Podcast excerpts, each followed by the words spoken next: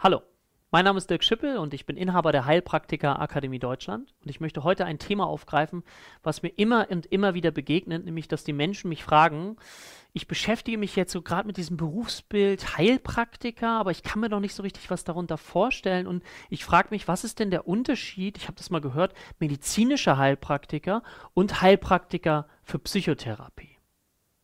Stellt euch mal vor, ihr habt ein Problem, ihr habt eine Erkrankung und ihr wart vielleicht auch bei der Schulmedizin. Die Schulmedizin hat euch vielleicht nicht so richtig weitergebracht oder ihr sucht einfach nach einer alternativen Möglichkeit, euch noch ähm, besser behilflich zu sein, die Selbstheilungskräfte zu aktivieren oder naturheilkundliche Medizin in Anspruch zu nehmen. Dann kommt ihr vielleicht auf die Idee, aha, mh, hm, naturheilkundliche Medizin, da gibt es ja diese Berufsgruppe der Heilpraktiker. Und jetzt geht ihr auf die Suche und sagt, ja Mensch, ich suche nach einem Heilpraktiker. Und entscheidend dabei ist, dass äh, da es schon schwierig wird, weil ihr vielleicht wisst, wenn ihr mal überlegt, mit wie viel naturheilkundlichen Verfahren sich so ein Heilpraktiker beschäftigen kann oder wie viel es gibt, dann habt ihr vielleicht auch schon mal mitbekommen, es gibt unendlich viele. Also es gibt so nahezu 350 verschiedene Verfahren, die ein medizinischer Heilpraktiker anwenden kann. Also es ist auch wiederum wichtig zu erkennen, okay, Heilpraktiker ist nicht gleich Heilpraktiker, sondern es ist wichtig zu gucken, okay, mit welchen Verfahren arbeitet ein Heilpraktiker. Und im medizinischen Bereich, bei medizinischen Heilpraktiker ist es so, dass wir ganz klar Verfahren haben, die wissenschaftlich ganz klar empirisch nachgewiesen sind, äh, Phytotherapie, also die Pflanzenheilkunde. Und auf der anderen Seite gibt es Verfahren, die aus der Erfahrungsheilkunde kommen und wo wir noch keine wirklich evidenzbasierten Studien zu haben oder wo einfach die Wirkungsweise nicht besonders eindeutig ist oder wo es auch ähm, Studien gibt, die wirklich, ja, 50 Prozent der Studien sagen, es wirkt, 50 Prozent der Studien sagen, es funktioniert nicht. Was ich, wie gesagt, ganz, ganz spannend finde. Aber jetzt bin ich schon ein bisschen eingestiegen. Also stellt euch mal vor, okay, auf der einen Seite gibt es diesen medizinischen Heilpraktiker, auf der anderen Seite gibt es den sogenannten Heilpraktiker beschränkt auf das Gebiet der Psychotherapie. Der Name hilft uns schon ein bisschen weiter. Medizinische Heilpraktiker, womit arbeitet der äh, wirklich hauptsächlich? Mit naturheilkundlicher Medizin. Naturheilkundliche Medizin, was ist das? Ich habe gesagt, 350 verschiedene Verfahren, das ist eine ganze Menge. Ich will hier nur mal so ein paar Beispiele bringen, damit ihr so ein Gefühl dafür bekommt. Naturheilkundliche Medizin bedeutet, solche Verfahren anzuwenden wie Akupunktur, Stechen mit Nadeln. Habt ihr vielleicht schon mal gehört? Übrigens hat die Techniker Krankenkasse eine umfangreiche Studie dazu gemacht und festgestellt, dass Akupunktur wirkt.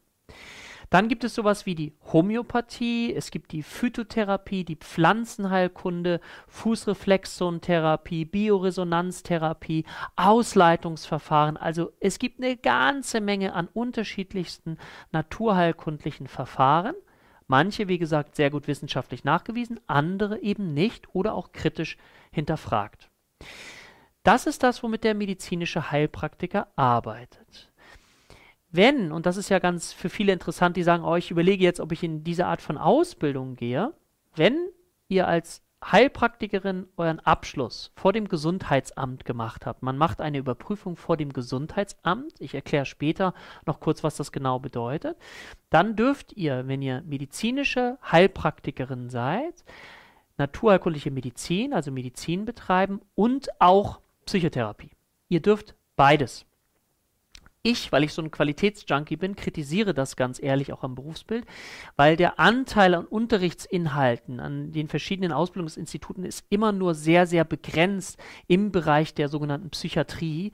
Das heißt, es reicht gerade aus, damit ihr keine Gefahr für die Volksgesundheit darstellt. Altertümlicher Begriff, sehr, sehr alt.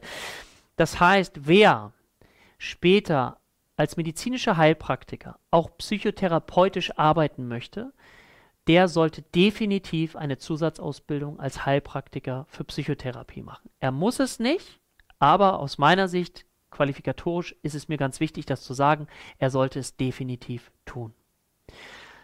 Medizinischer Heilpraktiker, manchmal großer Heilpraktiker genannt, ist zuständig für naturheilkundliche Therapieverfahren. Das heißt, er lernt eben aber auch gerade in den Ausbildungen eine fundierte schulmedizinische Anamnese und Diagnostik.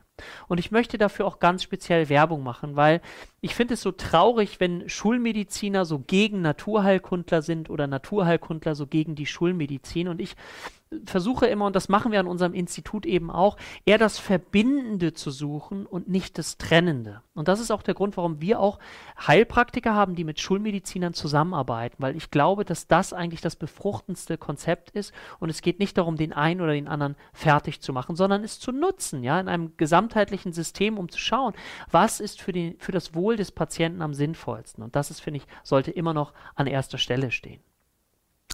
Ganz wichtig, medizinische Heilpraktiker, schulmedizinische Anamnese-Diagnostik, weil der Heilpraktiker auch beweisen muss, auch gerade in den Überprüfungen vor dem Gesundheitsamt, dass er in der Lage ist, natürlich auch Notfälle zu erkennen, die er dann sofort in die Klinik schicken muss oder an einen Arzt weitergeben muss.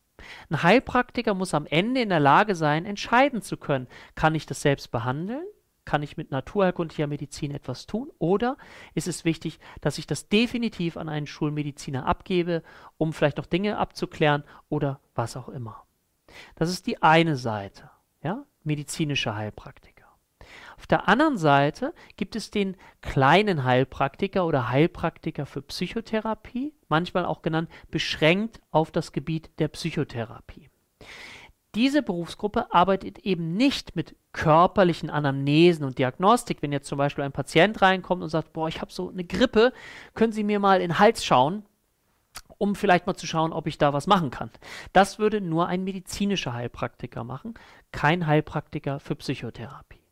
Ein Heilpraktiker für Psychotherapie arbeitet eben mit psychotherapeutischen Methoden wie zum Beispiel, vielleicht habt ihr das schon mal gehört, kognitive Verhaltenstherapie, Gesprächstherapie, systemische Therapie, Psychoanalyse, tiefenpsychologisch fundierte Psychotherapie. Also es gibt auch eine ganze Reihe an unterschiedlichsten Psychotherapie-Methoden, die dort angewendet werden können, die auch teilweise ein unterschiedliches Weltbild dahinter stehen haben wirksam sind, manche sehr wissenschaftlich anerkannt, manche noch nicht so stark. Also auch da gibt es eine ganze, ganze Menge.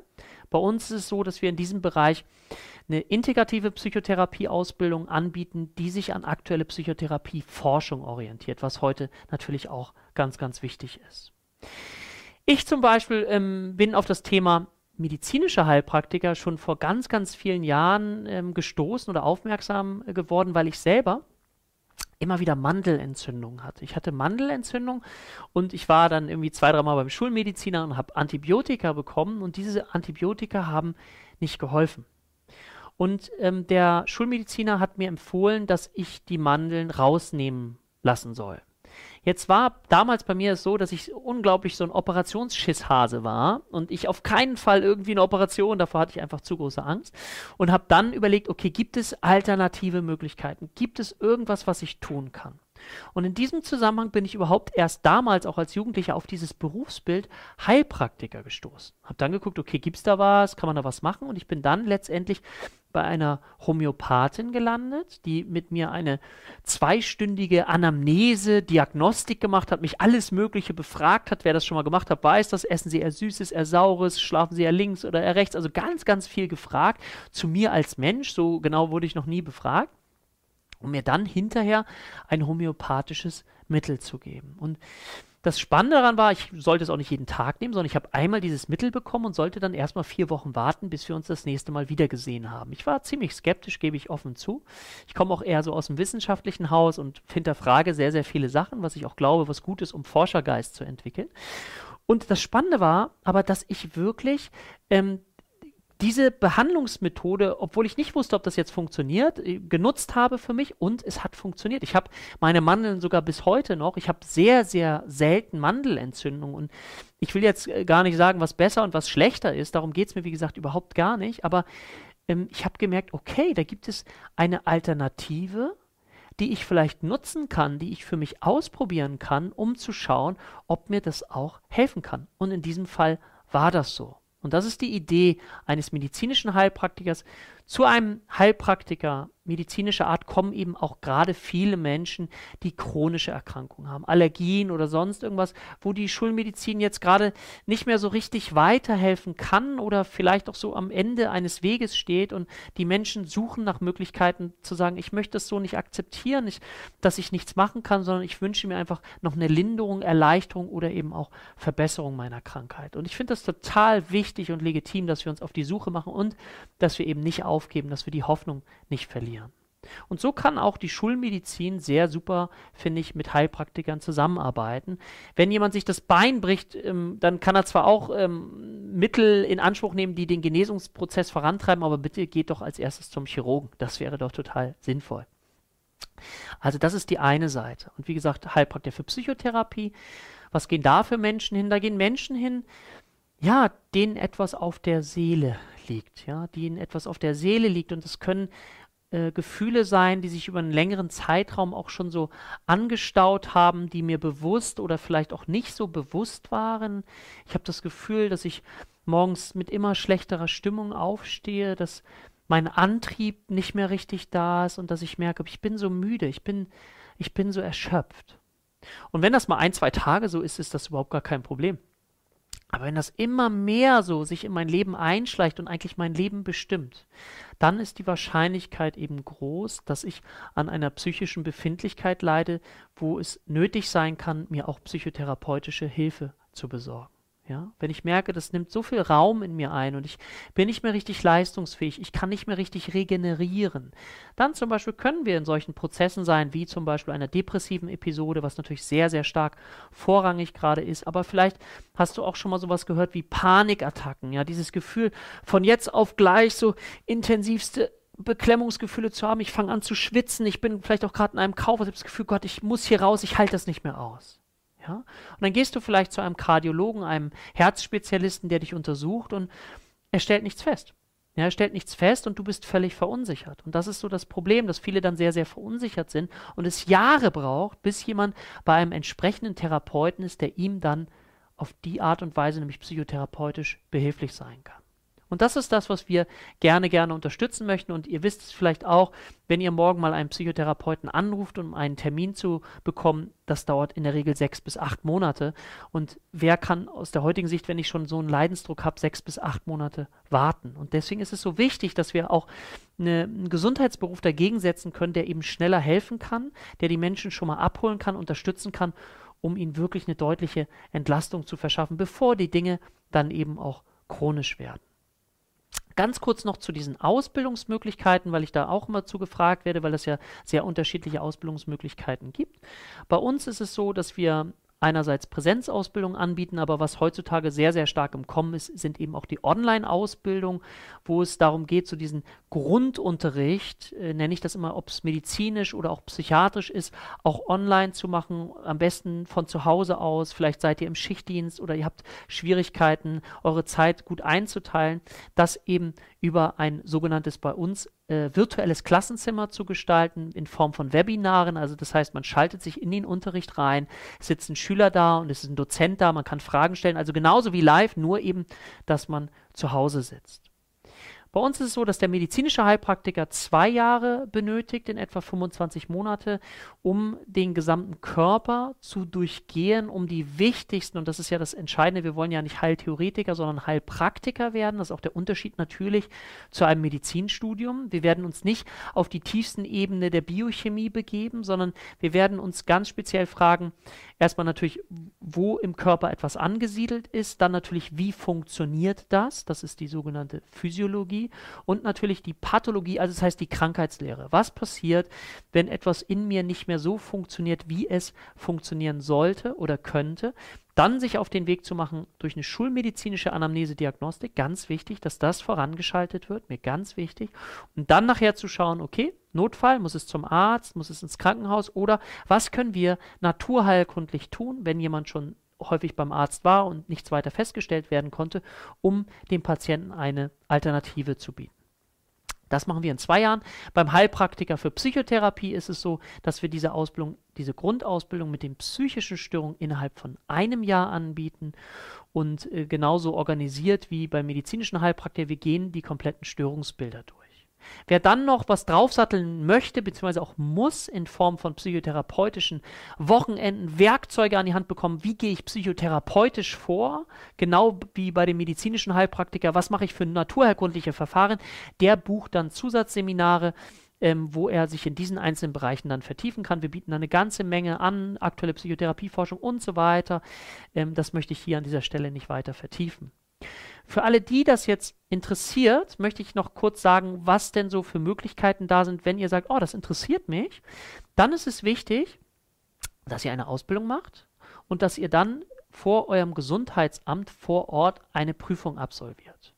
Beim medizinischen Heilpraktiker ist es so, dass es eine Überprüfung gibt mit 60 Multiple-Choice-Fragen, von denen ihr 75% richtig beantworten müsst, also 45. Wenn ihr das geschafft habt, werdet ihr zugelassen für eine mündliche Überprüfung. Und in der mündlichen Überprüfung geht es dann darum, dass ihr in den allermeisten Fällen ein Fallbeispiel bekommt, wo ihr dann gefragt werdet, ja, jemand kommt rein und zeigt, er hat Oberbauchbeschwerden. Und dann sollt ihr durch eine schulmedizinische Anamnese und Diagnostik in der Lage sein, einen Notfall herauszufiltern oder eben eine Verdachtsdiagnose zu stellen. Ganz wichtiger Punkt. Wenn ihr das geschafft habt, die schriftliche Überprüfung und die mündliche bestanden habt, dann bekommt ihr eine staatliche Therapieerlaubnis, die man eben nur dann bekommen würde, wenn ihr einerseits studiert, Medizin, oder wenn ihr Heilpraktikerin werdet. Ansonsten gibt es in Deutschland keine Möglichkeit, an eine staatliche Therapieerlaubnis zu kommen. Beim Heilpraktiker für Psychotherapie ist es so, je nach Bundesland, aber die Bundesländer, die sich zusammengeschlossen haben, vom Prüfungsmodus her, da ist es so, ihr macht auch wieder die Überprüfung vor dem Gesundheitsamt, Wohnort. Ihr bekommt 28 Fragen in den allermeisten Bundesländern. 21 müsst ihr richtig beantworten, das sind auch 75 Prozent. Wenn ihr das geschafft habt, auch hier ungefähr vier bis acht Wochen später geht es dann in die mündliche Überprüfung, wo ihr auch wieder ein Fallbeispiel bekommt und jemand vielleicht reinkommt und sagt, oh, ich habe so Schlafstörungen und ihr dann auch wieder durch eine fundierte Anamnese-Diagnostik zeigen dürft, durch die Befragung, ah, das steckt gar nicht die Schlafstörung, da steckt was anderes hinter. Da steckt beispielsweise eine Depression hinter, die die Person nicht mehr schlafen lässt, wo die Person nicht mehr in der Lage ist, sich zu konzentrieren. Die Leistungen lassen nach, die Stimmung wird immer schlechter und da ist es dann wichtig, psychotherapeutisch Hilfestellung zu bieten. Das war so ein bisschen, um euch einen Einblick zu geben. Ich hoffe, es ist nachvollziehbar. Also einerseits medizinische Heilpraktiker, auf der anderen Seite Heilpraktikerin für Psychotherapie. Ihr habt etwas darüber erfahren, welche Verfahren jeweils angewendet werden und ihr habt auch erfahren, wie eine Überprüfung laufen kann und danach seid ihr dann in der Lage, eben in eurer eigenen Praxis, genau wie beim Heilpraktiker für Psychotherapie, eine eigentliche, eigen, eigene staatliche Psychotherapie-Erlaubnis zu haben oder eben auch hier wäre es nur die Alternative über ein Studium. Ich habe mehrere YouTube-Videos auch dazu gemacht. Wenn ihr Interesse habt, schaut euch das an. Alles Gute für euch. Ich danke euch. Auf bald.